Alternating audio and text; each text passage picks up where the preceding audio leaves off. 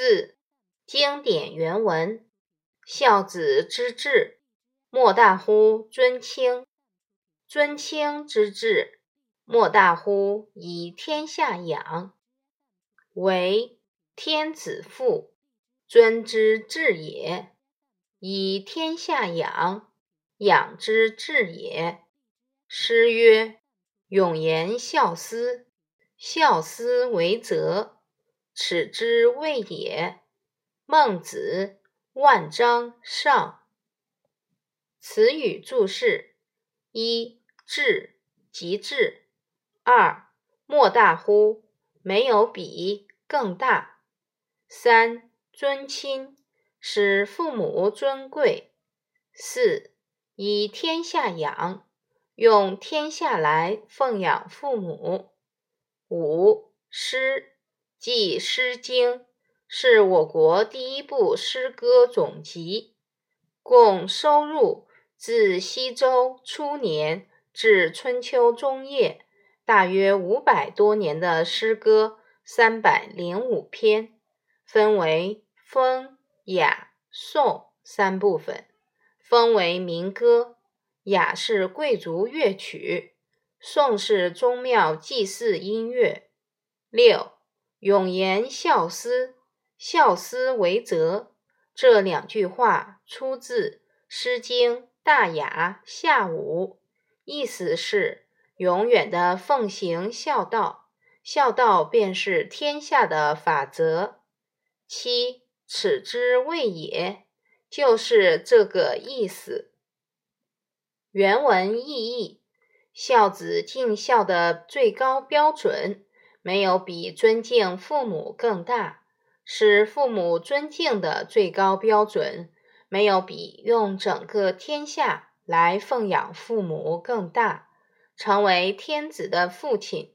这是尊敬的极致了，用整个天下来奉养父母，这是奉养的极致了。《诗经》里说：“永远的奉行孝道，孝道是天下的最高法则。”说的就是这个意思。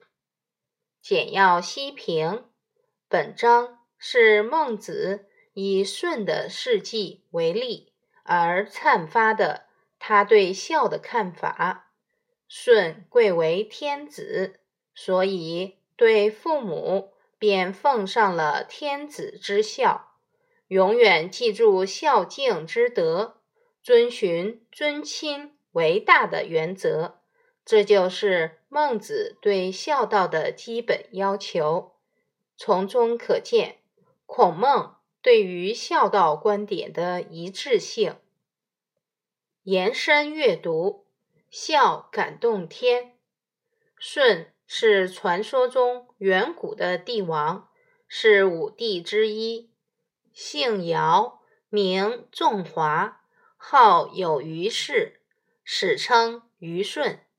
舜是传说中的大孝子，他和他的父亲瞽叟，还有继母以及继母生的弟弟象。住在一起，但是舜的父亲、继母、弟弟对他非常不好，多次想要害死他。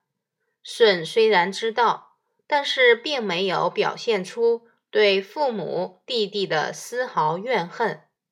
有一次，父亲瞽叟让舜修补谷仓仓顶，当舜爬上谷仓进行维修的时候，瞽叟就从谷仓下面纵火，想要烧死舜。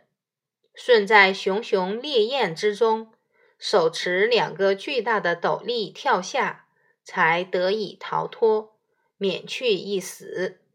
又有一次，父亲瞽叟让舜去掘井，当舜下井挖土时，瞽叟遇象，却往井里填土。想要活埋舜，舜只能掘地道逃脱。